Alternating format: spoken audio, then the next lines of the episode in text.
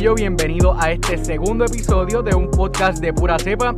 un programa dirigido a los problemas sociales y los procesos políticos que enfrenta Puerto Rico hoy por hoy. Antes de comenzar con este segundo episodio, quiero utilizar unos segundos para agradecer grandemente a todas esas personas que han compartido el podcast en todas las redes sociales disponibles, al igual y especialmente a esas personas también que me escribieron por privado expresándome cuánto les gustó el contenido del primer episodio y también a esas primeras 100 personas que lograron que el episodio llegara a 100 reproducciones en tan solo 24 horas. Lo que me pone sumamente contento, ya que cuando grabé el primer episodio y lo subí a las redes, mi meta por lo menos era llegar a 20 reproducciones, pero evidentemente y gracias a todos ustedes, ya el podcast tuvo sus primeras 100 reproducciones en esas primeras 24 horas. También por último, pero no menos importante, quiero agradecerle al artista gráfico que tuvo a su cargo la creación de, del arte para un podcast de pura cepa, a Christy Lane, quien pueden conseguir en Instagram en su página personal como Christy K-H-R-I S-T-Y underscore Elaine y en esa página pueden ver todo lo relacionado a su fotografía y en la biografía de esa página podrán encontrar el usuario para la página que ella utiliza para subir el arte digital que ella hace. Así que ya saben, cualquier duda o pregunta en referencia a fotografía o arte digital, ella es la indicada, se pueden comunicar al usuario que les mencioné. Para este segundo episodio hay varias cositas que me gustaría tocar, ya que han estado pasando varias cosas en Puerto Rico especialmente con lo que está pasando en el Departamento del Trabajo y Recursos Humanos de, Puerto Rico. Y hemos podido ver en las diferentes noticias, en los diferentes rotativos del país y también en las redes sociales, eh, cómo este departamento no ha, no ha hecho lo suficiente para poder responderle al pueblo puertorriqueño. Y lo podemos ver por, por las noticias como mencioné y también por las denuncias que, que cada día aparecen más de todos esos ciudadanos que no han podido recibir el servicio que necesitan para poder sobrevivir en estos días que hay muchas personas que, no están trabajando ni devengando ningún tipo de salario. Así que para resumir lo que está pasando hoy en Puerto Rico, podemos ver que hace unos días eh, nos prácticamente despertó la noticia de que la pasada secretaria del Trabajo, Briseida Torres Reyes, había renunciado a su cargo, lo que nos deja con el mismo problema de las filas interminables en el departamento, eh, y las miles de personas que siguen sin ser atendidas. Eh, luego de eso, cuando pensábamos que, en Puerto Rico no podía pasar más nada para sorprendernos, el gobierno o la administración de este departamento en específico nos sorprende con la maravillosa jugada de que enviaron un sinnúmero de cheques que se supone que ya todas esas familias estén teniendo acceso a ese dinero, lo enviaron a la dirección postal la misma que obviamente no, no va a llegar a ningún lado y eso provoca que todos estos cheques hayan tenido que ser regresados al departamento para que vuelvan a ser impresos y enviados a quienes le correspondan. Este, este rol es un imperdonable claramente eh, porque como expresé hace unos días en una de mis redes sociales privadas, eh, la compañía Evertech reaccionó a esto e indicó que era una cantidad mínima, pero realmente es una cantidad que no, no debe de pasar porque, por poner un número, a lo mejor son 10 personas, pero sabrá Dios si de esas 10 hay 8 que están pasando hambre porque el único dinero que se supone que esté llegando a sus cuentas en estos momentos no llegó por la incompetencia que, que seguimos viendo en, en, lo, en el gobierno de Puerto Rico en general, específicamente en este departamento. Así que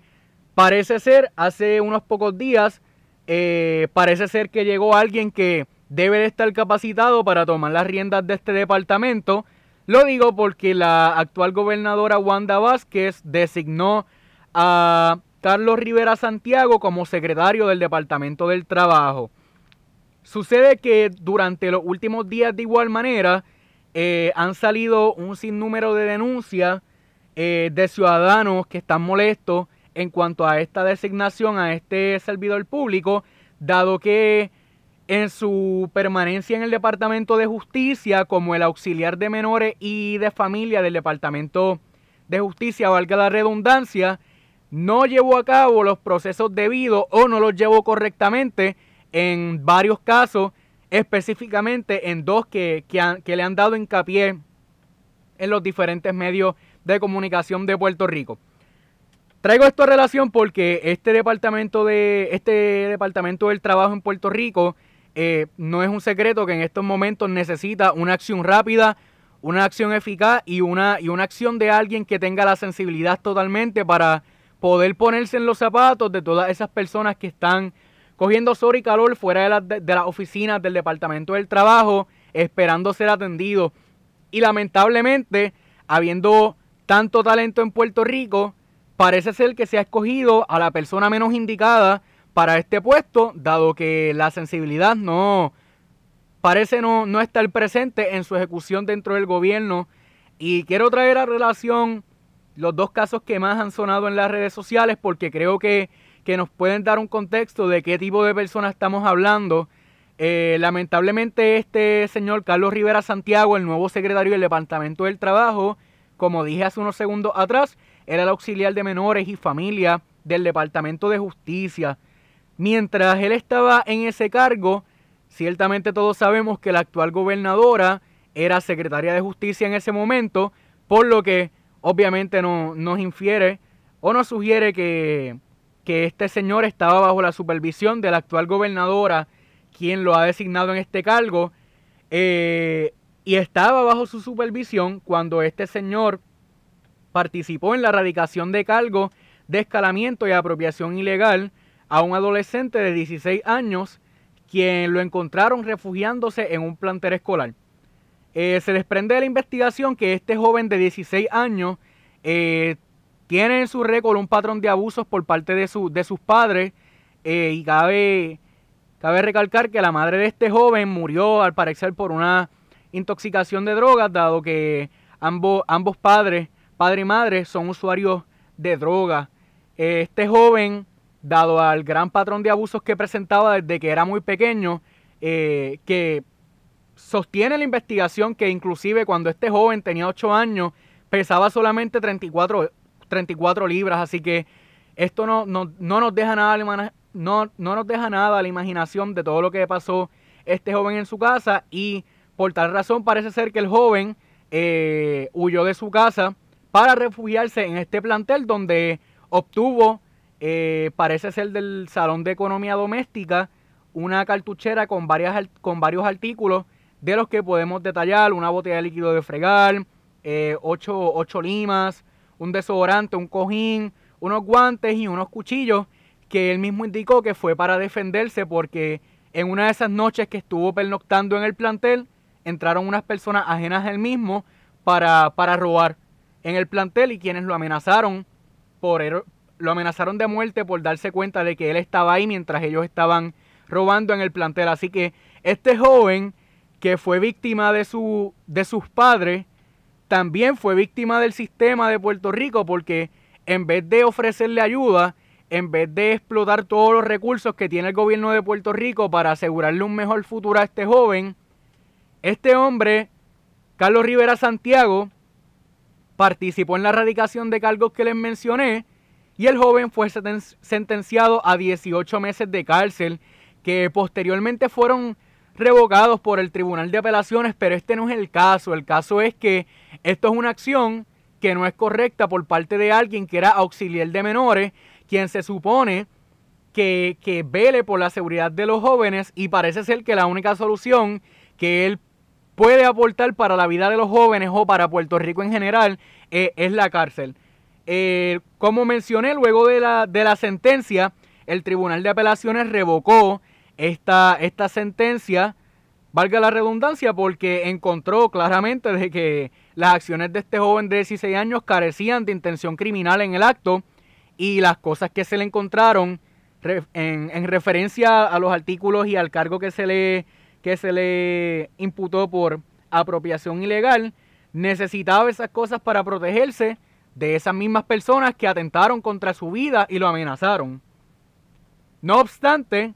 todas estas cosas que estoy explicando, este joven, este señor, disculpen, procede a participar en la erradicación de cargos de este joven. También hemos podido ver cómo en las redes sociales ha tomado mucho,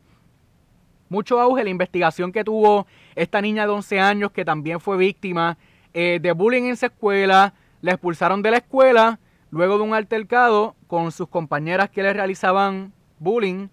eh, y luego de este altercado fue expulsada y se le sometieron también cargos, dos por agresión, dos por amenaza y uno por alteración a la paz. Este caso podemos encontrar un, un factor común que es que fue en el 2017, mientras la Secretaría de Justicia en esos momentos era la actual gobernadora y el auxiliar de menores era el nuevo secretario del Trabajo. Eh, y esto realmente es triste porque, como mencioné, si este señor no, no tuvo ningún tipo de, de empatía por esos jóvenes que estaban sufriendo dos actos diferentes, ¿cómo podemos nosotros esperar que lo tenga con esas personas que están pasando hambre por la incompetencia de este departamento? Así que hablando de factores comunes, podemos encontrar que eh, nuestra gobernadora está envuelta en ambos y es un patrón, es un patrón de incompetencia porque estas cosas que han salido a la luz debido a la pobre administración de la gobernadora no son solamente lo que ha pasado mientras ella ha estado como gobernadora. Podemos ver que cuando ella era procuradora de las mujeres, también al momento de ser designada como secretaria de la justicia, se levantó un gran sector de todas estas mujeres eh, protestando con esa, con esa designación de ella por parte del pasado gobernador Ricardo Rosselló porque no estaban contentas por su ejecución en ese departamento. Luego pasa a ser secretaria de justicia donde participó en la erradicación de cargos a esta niña de, de 11 años como mencioné. Y luego también defendió una erradicación de registros que, que impuso un tribunal para los medios estudiantiles como lo es este el pulso estudiantil y otros por el estilo y defendió la erradicación olvidando el dato que no se le dio la debida comunicación a, esta, a estas comunicaciones. También podemos recordar que en el 2018 la gobernadora le solicitó a Raúl Maldonado que se cambiaran los informes de los vagones encontrados luego del huracán María. Y como recordaremos, y cito, la gobernadora dijo en uno de esos mensajes, es lo mejor que no hay acción criminal y no requiere intervención de justicia. Así no me ponen en, en posición de investigar y emitir expresiones. Y luego de eso podemos ver cómo por su pobre investigación hallaron más vagones en Ponce que no sabemos si se pudieron haber sido encontrados hace mucho tiempo y ser repartidos en Puerto Rico luego de los temblores. No dejemos fuera de esto también que la gobernadora no, que la gobernadora en su momento que fue secretaria de la justicia no hizo ninguna ninguna investigación eh, en referencia a al chat de Telegram. Así que lamentablemente la persona que está al mando del país tiene un patrón de decisiones que no son sabias y que no velan por la seguridad de Puerto Rico, porque si tenemos este patrón de ineficiencia, realmente no, no la podemos juzgar si, si designa a alguien que no tiene, si, no tiene empatía por los demás ni sensibilidad por los demás, si lo designa a este departamento que tanta ayuda necesita, porque ella ha demostrado lamentablemente, porque eso nos afecta a nosotros como país, ella ha demostrado que no tiene la, la capacidad para tomar las mejores decisiones en Puerto Rico. Entonces, a pesar de que el partido al, al, que ella pertenece no ha tenido la mejor ejecución en este cuatrienio, podemos ver cómo están intentando impulsar un nuevo código electoral que a todas luces, y yo sé que muchas personas también comparten esta aseveración, es para robarse las elecciones. Y mi pregunta es, ¿por qué si no han hecho nada para el beneficio, o tal parece ser que no han hecho nada para el beneficio del pueblo de Puerto Rico? Y lo digo porque este nuevo código electoral que se le ha pedido a la gobernadora que lo vete, que no lo apruebe, hace un sinnúmero de cambios que nos afectan a nosotros al momento de elegir quién nos va a gobernar en noviembre y quién va a estar al cargo de la isla en su peor momento histórico por los próximos cuatro años. Así que luego de leer los, puntos más controversiales de este punto, de este nuevo código electoral, eh, me gustaría hablar sobre cómo este nuevo código electoral contempla o contemplaba el voto ausente por internet, lo que abre una super ventana de posibilidades de que hagan un fraude con estas próximas elecciones. También establece que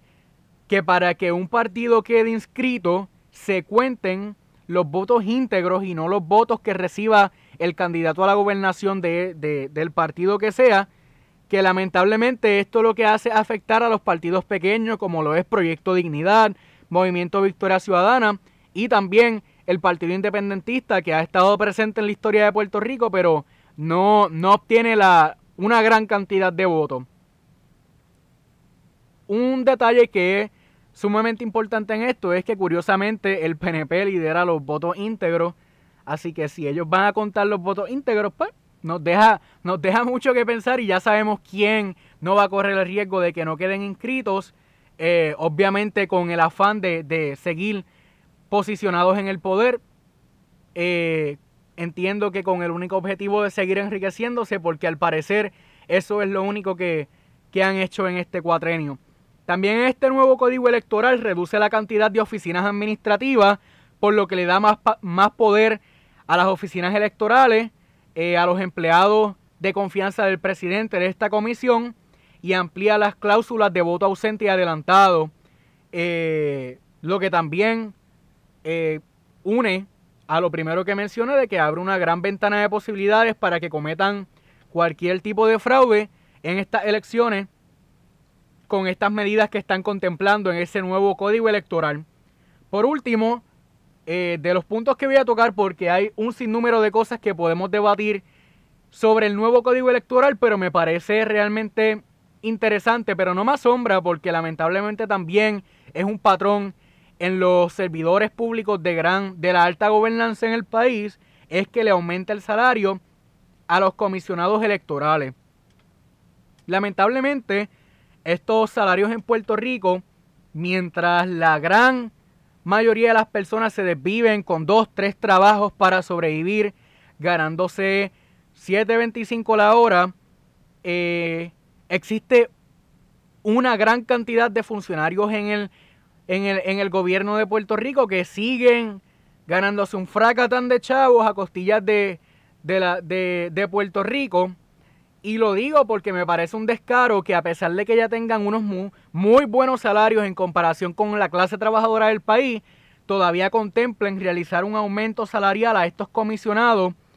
Eh, pero no es algo que me sorprenda porque si podemos, si recordamos, hace unos meses atrás teníamos una secretaria de educación, eh, Julia Kelleher, que se ganaba 250 mil dólares al año. Eh, no obstante, luego de haber buscado en unas fuentes pude, pude encontrar que la, que la secretaria en ese entonces buscaba un aumento, un humilde aumento por medio de, los donativos que se le realizan a la Puerto Rico Education Foundation, eh, solamente de 250 mil dólares adicionales. Así que ella pretendía ganarse 500 mil dólares al año, porque el Departamento de Educación podemos ver que lamentablemente no está fortalecido como se supone que esté en estos momentos.